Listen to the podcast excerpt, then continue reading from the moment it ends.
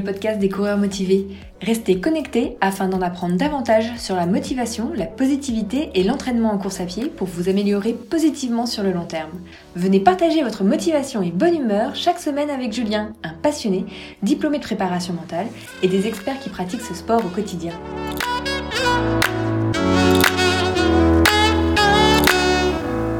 Salut, c'est Julien et je suis vraiment ravi de vous retrouver dans ce douzième épisode du podcast des coureurs motivés. Dans ce numéro, on va voir ensemble les quatre techniques pour récupérer efficacement après un effort. Et oui, parce que est-ce que ça vous est déjà arrivé d'avoir des courbatures dans les 24 à 48 heures qui suivent votre effort, d'avoir des sensations de jambes lourdes ou encore des sensations de tension au niveau de vos muscles? Eh bien, rassurez-vous, c'est normal et heureusement, il y a des solutions.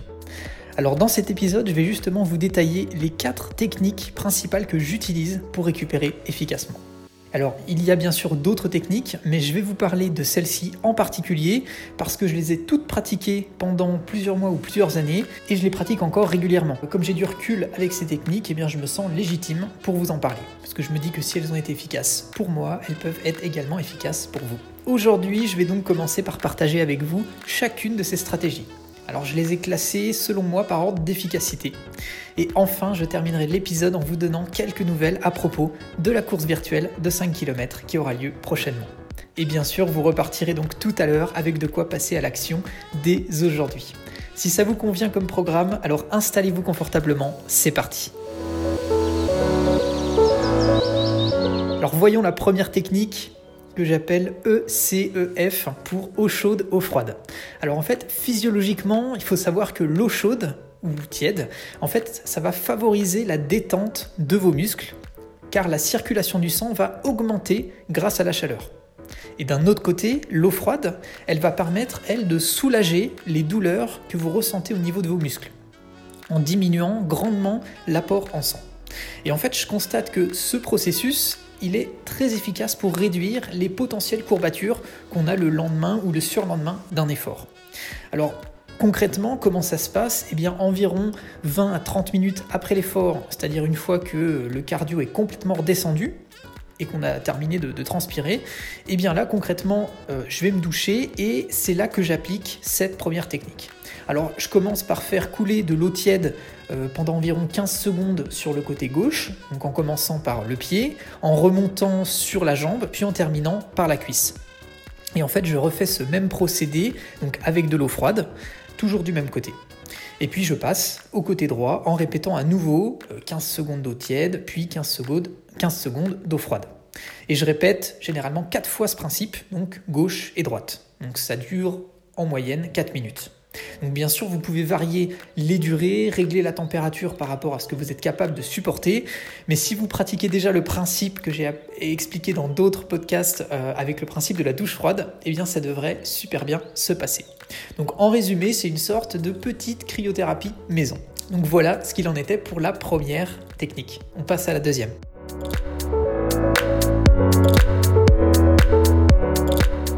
Deuxième technique, l'hydratation chronométrée.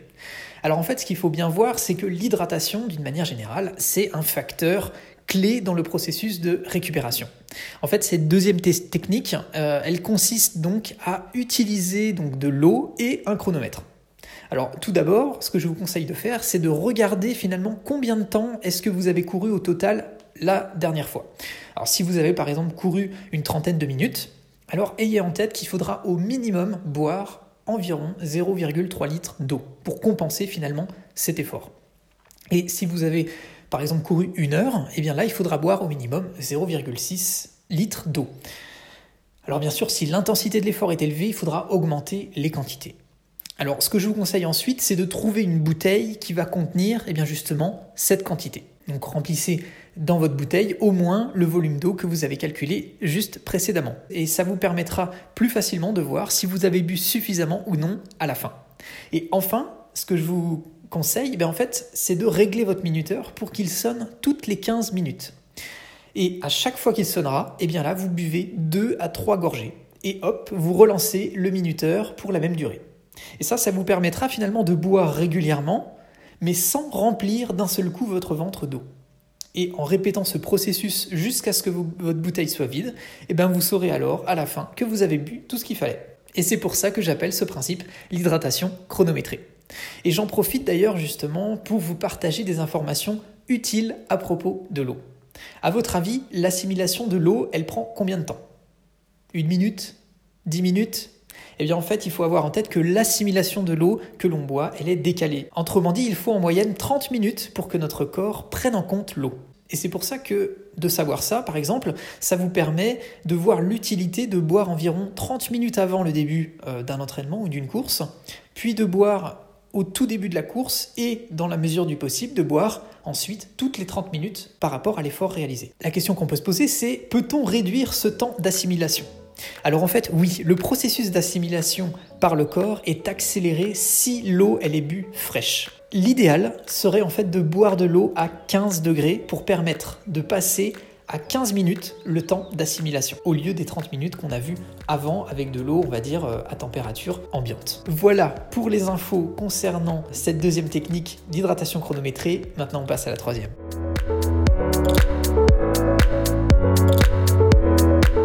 Troisième technique, la compression passive.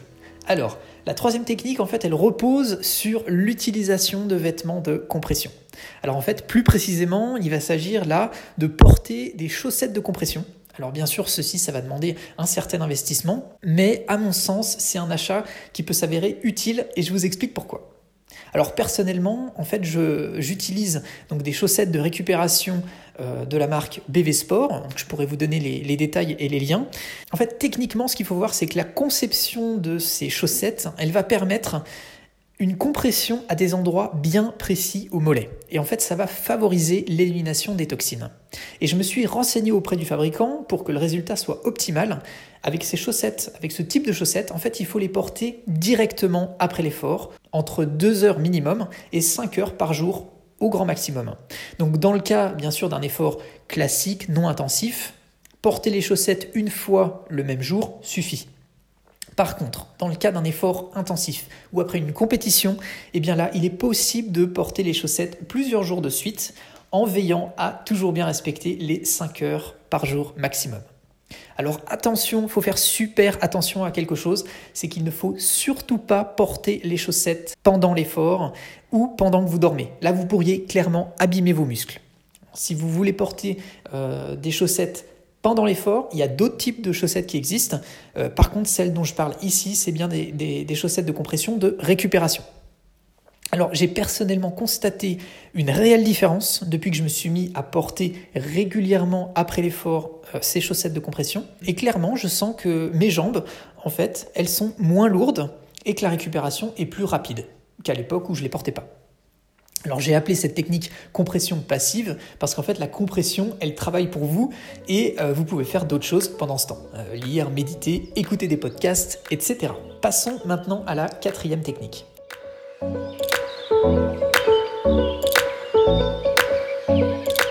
Alors la technique numéro 4 c'est la technique de l'automassage actif. Concrètement, c'est le fait de réaliser des exercices pour masser soi-même ses muscles. Et pour que ça soit efficace, je vous conseille d'utiliser un foam roller. Très concrètement, il s'agit d'un rouleau qui est fabriqué avec une mousse plus ou moins rigide, donc avec de multiples bosses et des creux.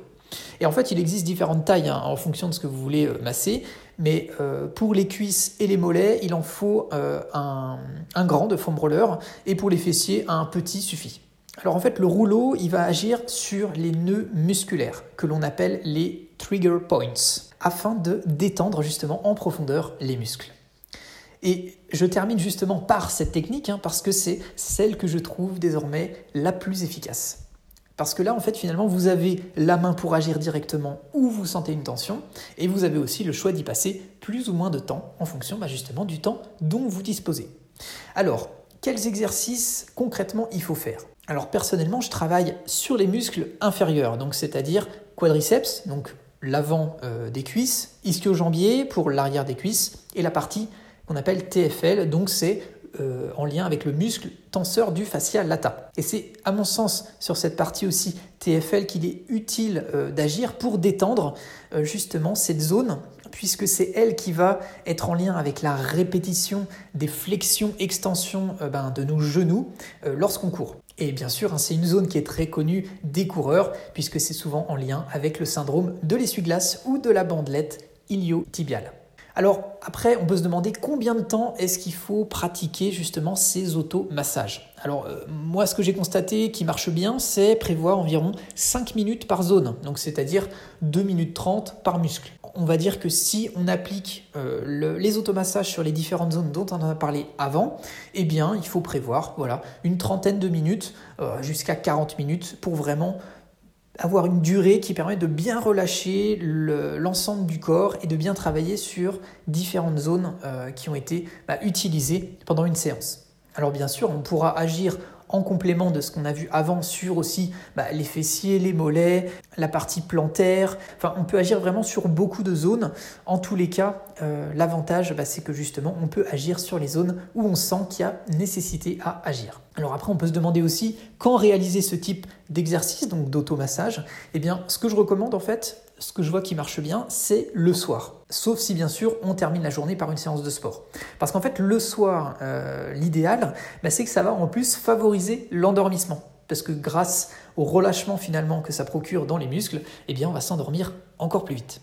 Alors sinon on peut aussi faire ces automassages eh bien, le matin ou alors à froid. Et on peut aussi faire ce type euh, d'automassage avant un entraînement. Ça peut servir finalement en guise bah, de, préparation euh, de mini-échauffement. Bien sûr, il faudra faire un échauffement euh, réel par la suite, mais voilà, ça peut également faire une sorte de, réveil musculaire. Alors, quand éviter de faire ces automassages? Eh bien, clairement, juste après l'entraînement, il ne faut pas en faire. Pourquoi? Parce que là, les muscles, ils sont vraiment remplis de sang. Et donc clairement, c'est à ce moment-là que ce serait le plus douloureux. Donc ne faites pas ça juste après une séance. Alors pour qui c'est adapté de faire euh, ces séances d'automassage? Eh bien je dirais que finalement ça peut euh, être fait euh, par, tout le monde. Par contre, il faut bien avoir à l'esprit qu'il faut être quand même à l'aise avec le gainage, parce que ça, ça nécessite quand même d'être gainé, de prendre voilà, des positions un peu, un peu particulières au sol. Donc voilà, c'est le seul point finalement euh, euh, qu'il faut avoir à l'esprit, mais sinon effectivement euh, tout le monde peut faire ce type d'automassage. Alors attention, j'attire votre attention quand même sur un point particulier, c'est qu'il faut quand même avoir du matériel adapté. voilà, il faut que le rouleau il, ait des picots suffisamment durs, sinon l'efficacité forcément elle sera pas la même. Et il faut aussi avoir conscience eh bien, que ça fait quand même mal, voilà, sur le moment, pendant qu'on fait ces, ces séances d'automassage. Mais après, bien sûr, il y a des bienfaits. Euh, c'est pour ça que, que, je vous recommande de faire ces, ces séances et c'est pour ça aussi que, que je les pratique, euh, parce qu'il y a un bienfait, bien sûr, euh, sur, sur le long terme. Mais clairement, il faut avoir l'esprit que voilà, faire ces séances, euh, ça fait mal pendant qu'on le fait. Hein. Ça, c'est ça, c'est clair.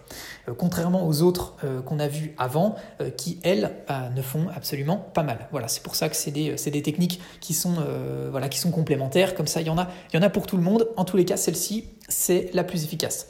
Alors, pour vous parler un petit peu justement du, coût d'investissement, personnellement, j'ai acheté le matériel à Decathlon. voilà, ça, a coûté 19 euros lorsque j'avais acheté ce, ce matériel. Alors, en réalité Hein. C'est des amis qui m'avaient offert un bon cadeau euh, pour euh, un, de, mes précédents anniversaires. Donc merci à nouveau à eux. Euh, mais en tous les cas, voilà, je trouve que c'est un investissement qui reste cohérent par rapport aux bienfaits que ça peut apporter. Voilà, donc je vous recommande, je vous recommande ce type de, matériel, sachant que bien sûr, il y a d'autres marques. Après, vous pouvez, libre à vous d'aller regarder si vous voulez choisir d'autres choses. En tout cas, celui-ci est efficace. Alors, désormais, on récapitule pour que vous puissiez agir dès aujourd'hui.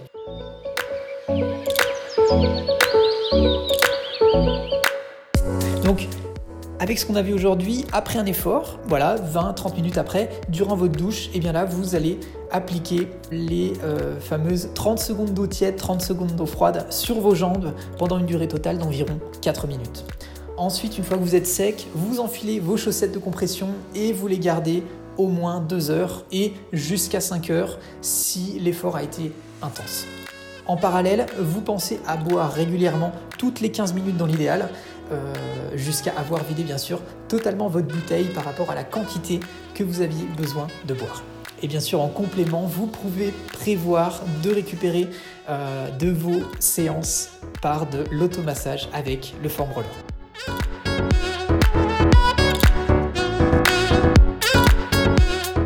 Alors je termine comme convenu euh, cet épisode par un petit mot sur la course virtuelle de 5 km que j'organise qui aura lieu donc le 28 juin 2020. Alors clairement je vous le dis, euh, je m'y attendais pas mais en quelques jours on a dépassé en fait les 100 inscriptions. Donc merci à tous. Je suis vraiment ravi de voir votre enthousiasme pour, pour cette course là et en fait je me suis fait bah, clairement dépasser par les événements. C'est-à-dire que j'ai commencé bah, voilà, cette semaine à valider euh, les inscriptions. là je suis à peu près arrivé à la moitié des participants pour le moment. Donc si vous n'avez pas encore reçu votre confirmation, eh bien soyez patient, euh, ça va arriver dans les prochains jours. Et heureusement, en fait, ma chérie m'a gentiment proposé de m'aider à valider ce restant. Donc merci à elle. Et euh, d'ailleurs, pendant que euh, ben, j'enregistre ce podcast et que je prépare ce podcast, elle est en train de valider encore des inscriptions.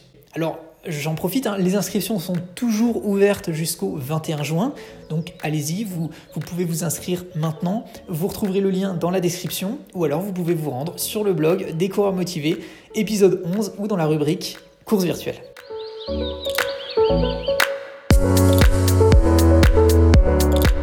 Alors à vous de jouer maintenant par rapport à ce qu'on a vu ensemble aujourd'hui sur la récupération, mettez en pratique une ou plusieurs de ces techniques pour récupérer plus efficacement ou pour anticiper euh, vos euh, courbatures. Et vous verrez bien sûr qu'en appliquant ces stratégies, eh vous pourrez courir avec plus de légèreté et encore plus régulièrement. Et bien sûr, hein, vous pouvez appliquer une ou plusieurs de ces techniques, hein, comme on l'a vu, elles sont complémentaires, je pense qu'il y en aura pour tout le monde.